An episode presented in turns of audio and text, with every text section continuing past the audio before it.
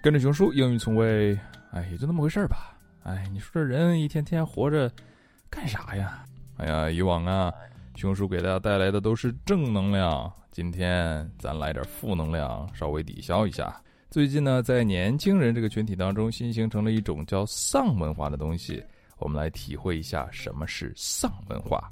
Number one, I will not get discouraged because life is full of ups and downs and all the downs after those downs. 人生啊就是这样，起起落落，落落落落落落落落落落落落落落落落落落落落落。Number two. I believe all roads lead to Rome, but I am told that some people have been living there since they were born. 条条大路通罗马，那有人就生在罗马呢。Number three, if you do not try, you do not know what it feels like to be hopeless. Ah, God, I tried. Number four, failure is not horrible. What's horrible is that you believe this. Well, people say failure is the mother of success, but the truth is, this woman failure hasn't found his husband yet. 人都说失败乃成功之母，只可惜这失败呀、啊，还没找着她老公呢。Number five, some people seem to have everything. In fact, they do have everything. Just ask your husband, Wang Sicong. Number six, people say there are a lot of opportunities in big cities, but did anyone ever say they were yours? 北上广机会多，但人更多。Number seven, the worst nightmare is you achieve nothing but believe it is a blessing to be common. 最怕你一生碌碌无为，还安慰自己，这叫 common。Common 是美国着名的说唱歌手，他的代表作是和传奇哥一起唱的《Glory》。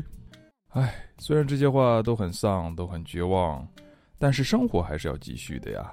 咱们的丧文化呀，接受一下，调侃一下就可以了。如果你真的相信了，并且因此而自暴自弃，那你不是傻吗？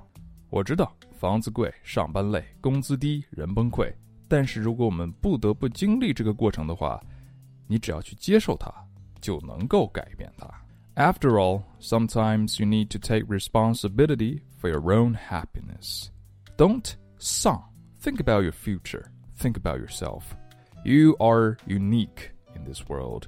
If you want to achieve something, the only thing that can stop you is you. 能够阻止你成功的只有你自己。今日跟读金句 Number One.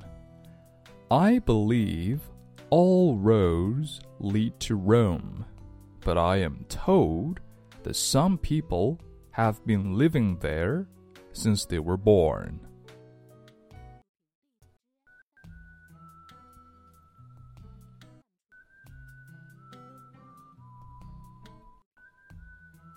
Number two, if you do not try, you do not know what it feels like to be hopeless.